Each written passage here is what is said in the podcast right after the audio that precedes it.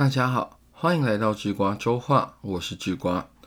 在试播集第一周的内容中，我们曾经简单说明过文学的一些性质，结论是以体验作为文学作品的依归。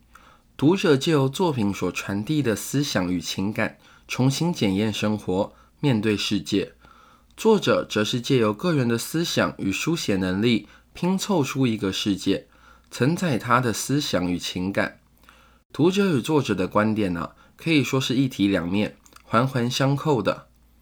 但是在探讨文学的时候，除了深入探讨作者与读者之间的情感联系，更显而易见的问题啊，是文学有许多的演变与形式。例如诗这个文体，可以分成古体诗、近体诗与现代诗。那明明都是传递情感与思想的媒介，为何会用不同的形式被创造出来呢？是什么样的外部与内部因素，造成了文体的转变与继承？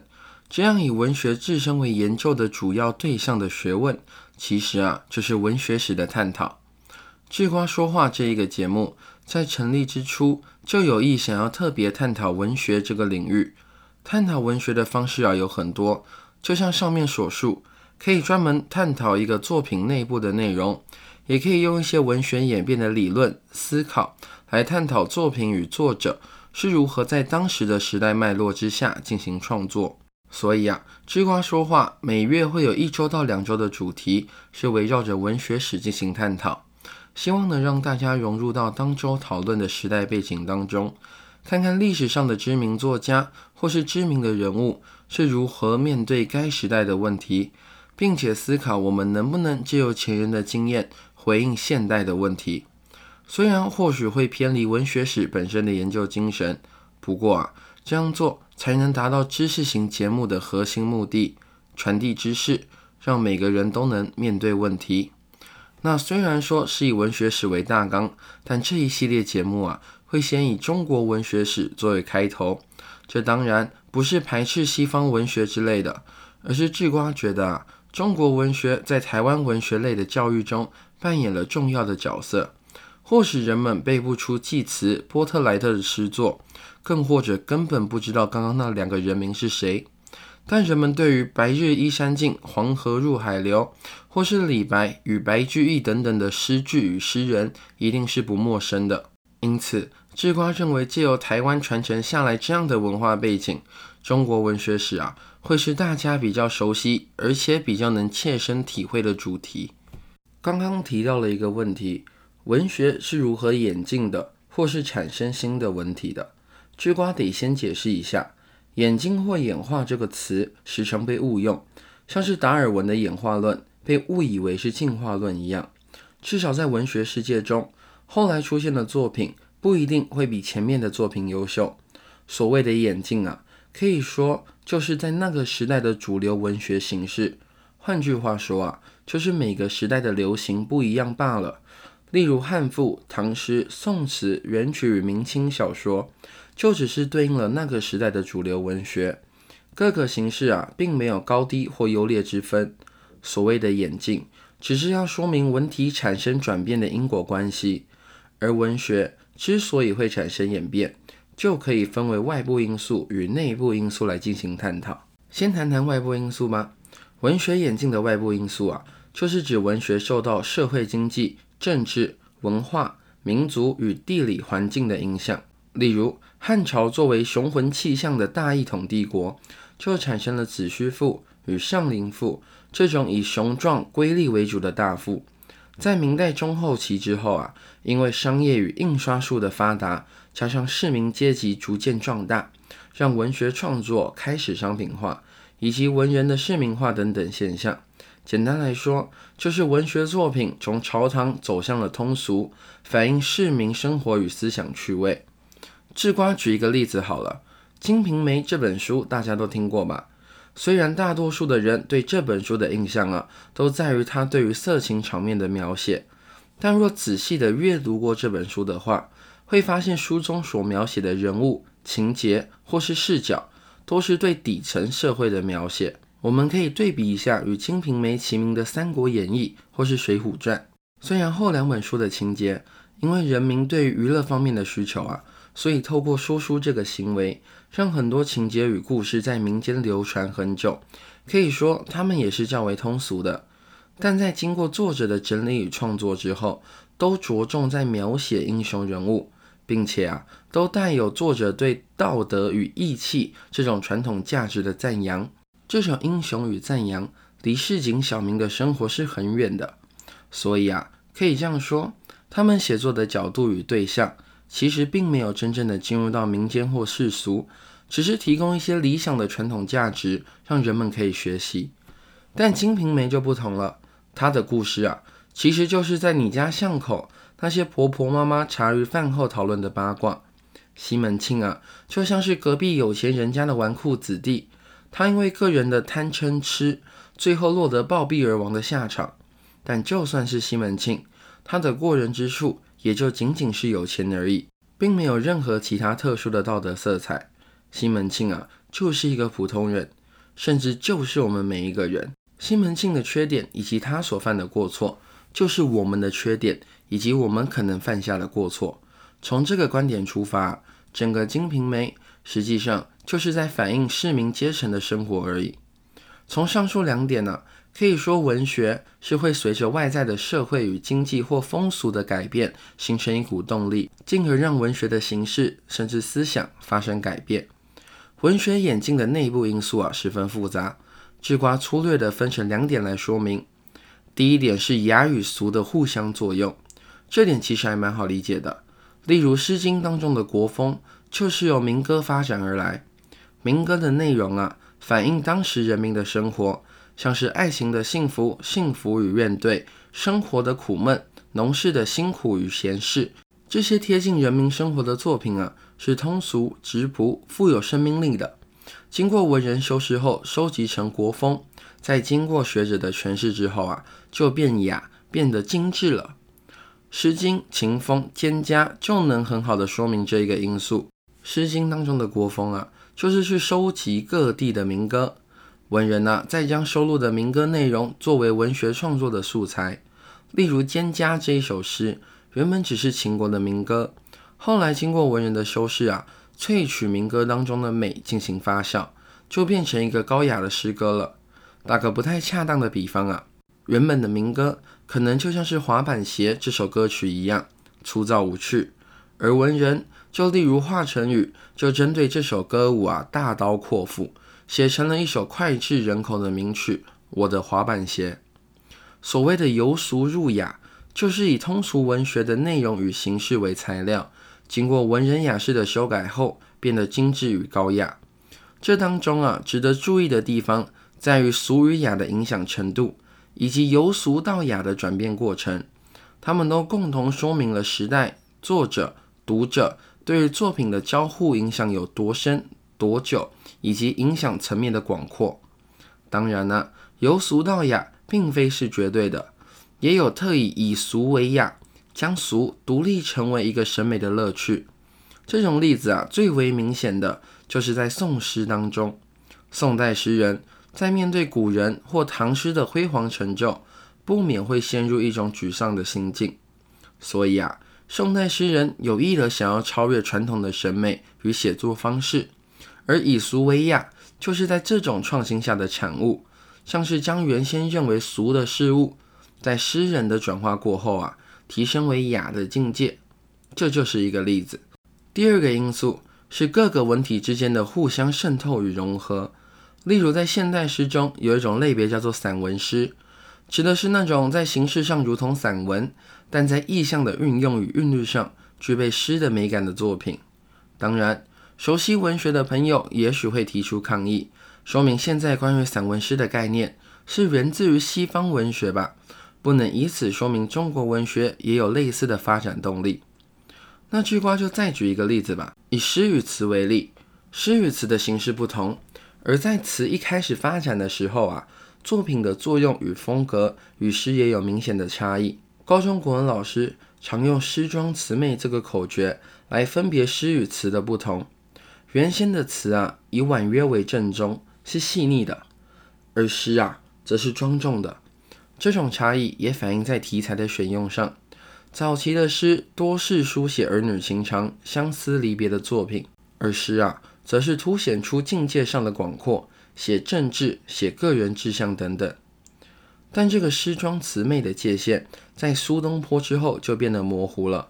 苏东坡啊，将词的意境带入诗的广阔与功能，像是著名的《念奴娇·赤壁怀古》：“江山如画，一时多少豪杰；人生如梦。”一尊还略江月，明显地在写历史兴衰，并以人生如梦的洒脱态度啊，来摆脱这些愁思的想法。这当中所表达的情感与思想，与词原先的婉约不同，是将诗的广阔境界带入词的形式当中，将诗与词互相融合的结果。好，讨论完文学演变是如何演进的动力后，关于一代一代的文学啊。是怎么产生变化的？大家应该都稍微有个底了。但是如果没有一个起点的话，有演变的规则也无处安放啊。所以智瓜接着啊，要跟你聊聊的就是起源，就是中国文学的开头了。什么是中国文学，甚至是中国文明的开头呢？从不同层面来说啊，会有不同的答案。但是如果专门从文明的角度来探讨的话，每个文明的发展啊？都无法绕过神话这一个关键。我们可以设想，神话是什么呢？在这里，巨瓜先给你一个答案：神话其实就是用故事的形式，体现远古时代的人们对宇宙观、世界观以及价值观，是当时人们呢对于许多自然现象与社会现象的理解。这种对于自然与社会现象的理解，经过人类世世代代的经验传递之后。深入到我们每个人的意识而不自觉，这就是荣格所说的集体潜意识。也因为这种对自然力量的恐惧与敬畏是每个人所共有的，于是这种呈现自然现象的神话就成为当时人们对于世界的共同认知。当然这么说肯定会有点空泛，但我们可以设想一下，当今天你面对无法解决的状态，身心疲惫时。时常就会希望有一个天或者是神，让你摆脱这种不幸福的状态，而这种心情与希望啊，也会是远古时代的人们共同拥有的。远古时代的人们，相较于我们今天科学知识的增加，面对自然界的变幻莫测啊，会感到身不由己的感觉，可能明天就会被洪水吞没，被野兽袭击而失去性命。所以在面对这种变化莫测、难以掌握的自然界时，人们会感到恐惧，并且会敬畏自然的力量。所以有许多自然现象与社会现象，会将它们归结于一种超自然的神灵或神灵力量的体现。自然和社会现象啊，就体现了神灵的意志，神话就此诞生。这种神话对于古代社会的建构是十分重要的。例如商代的统治阶层。他们统治人民的合法性就建立在宗教意味的天之上，这说明了神话是具有保持社会文化与制度的意义。另外，在自然界中，个人的力量是渺小的。当神话体验出自然力量与人自身力量的差距时，个人将会融入在群体之中，以面对自然的变化，进而让社会能够在群体获得发展。所以啊。神话表现出在各个民族之间的共通性，呈现出宗教神话是联系人类原始社会的一个重要纽带。而神话对于文学的作用，不仅止于社会的建立，神话其实就是古人理解世界的方法。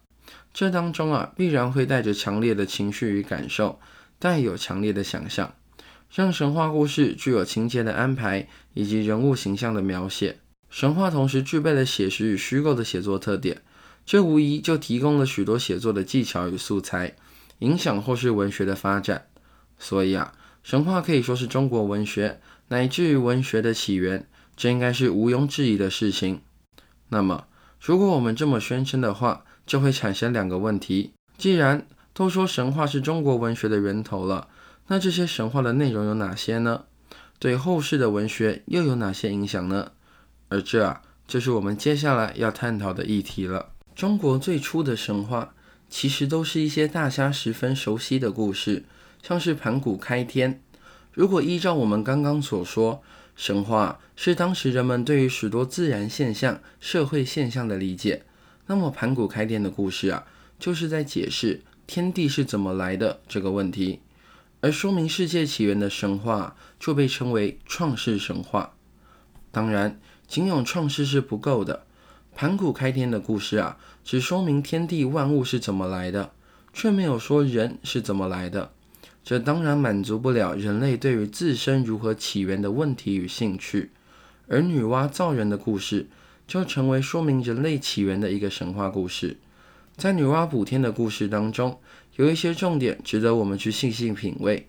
在天地开辟之后啊，女娲捏黄土形塑人体，但因为力量不够，最后就将绳子放到泥巴之中，再将绳子向上面这么一拉，被绳子甩出来的泥土啊。也就形成了人，所以富贵的人就是黄土精心捏制而成的，贫贱平凡的人就是泥巴粗制所制成的。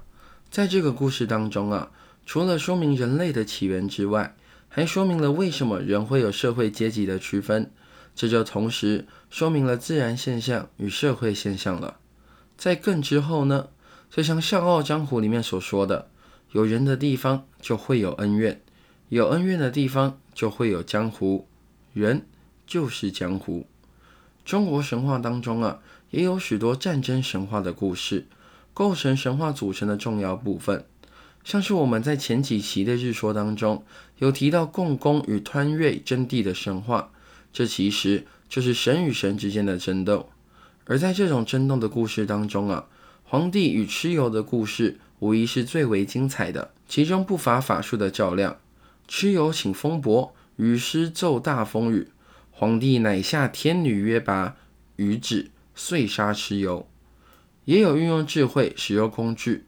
蚩尤作大雾弥山日，军人皆获。皇帝乃令封后伐斗鸡作指南针，以别四方，遂擒蚩尤。这些故事的皇帝啊，虽然是神，但是做出了英雄的事迹，让文明能够延续。于是人们呢，就将许多的英雄事迹集中在于他或他的臣子身上，将皇帝从英雄再次神格化，也就成为我们如今看到的神话故事。最后，像是战争神话当中将英雄神格化一般，许多文化上的成就啊，也归结于一个理想的人格身上，并且流传至今。像是燧人氏、神农氏等等，就将发现并且运用火。种植作为等等重要的文化成就，加注到一个人身上，让他能够上升为神。这些神话当中啊，就显露出中国神话所反映出来的价值观。例如，在各种恶劣的环境下，为了生存而做出不懈的努力，这使得中国思想当中啊，透露出一种对于生命的珍惜以及灾祸的忧患。前者从女娲补天、后羿射日的神话里。就透露出对生命的珍惜，于是有天地之大德曰生的后生思想，而后者则展现在大禹治水之中。对于当时环境恶劣，人们必须未雨绸缪，做出不懈的努力才能生存的情况，这就形成了后来周朝所具备的忧患意识。那神话对于后世文学的影响有哪些呢？从文学的角度上来看呢，神话。其实就是用具体与形象的思维表现出抽象的意义。这种说法就与后来文学上的象征与隐喻十分相似，并且神话时常伴随强烈的情感体验。这一点可以从楚辞当中的人神恋爱说明，而这个啊，在之前的周话之卦就说明过了，在这边我们就不赘述。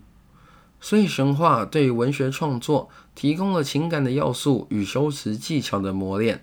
并成为后世文学的素材，这个趋向是显而易见的。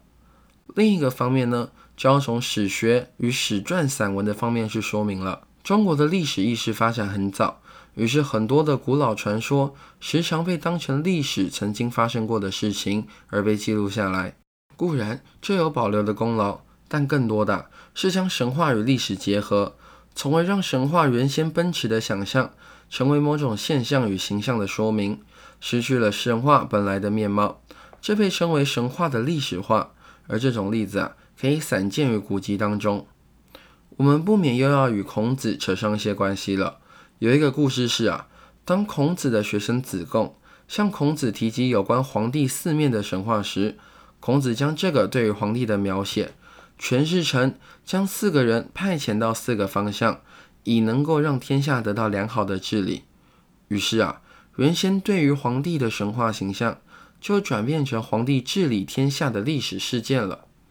从这之中，我们看出了什么呢？首先，我们看到了中国文学在起源的时候，并没有像现在具有为创作而创作的自觉意识。它是一种对于历史事件的记录，虽然有许多光怪陆离的成分，但本质上就是一个以自身理性的运用啊，记录相关历史的工具。这体现了中国文学的一些特色，十分重视道德教化的特点。就是因为文学史传文学是一个永恒的事业，能够让后人透过这些记录来评论一个人的功过是非，并且啊，借由这些故事来劝人向善。这个道理放到现在也是如此的。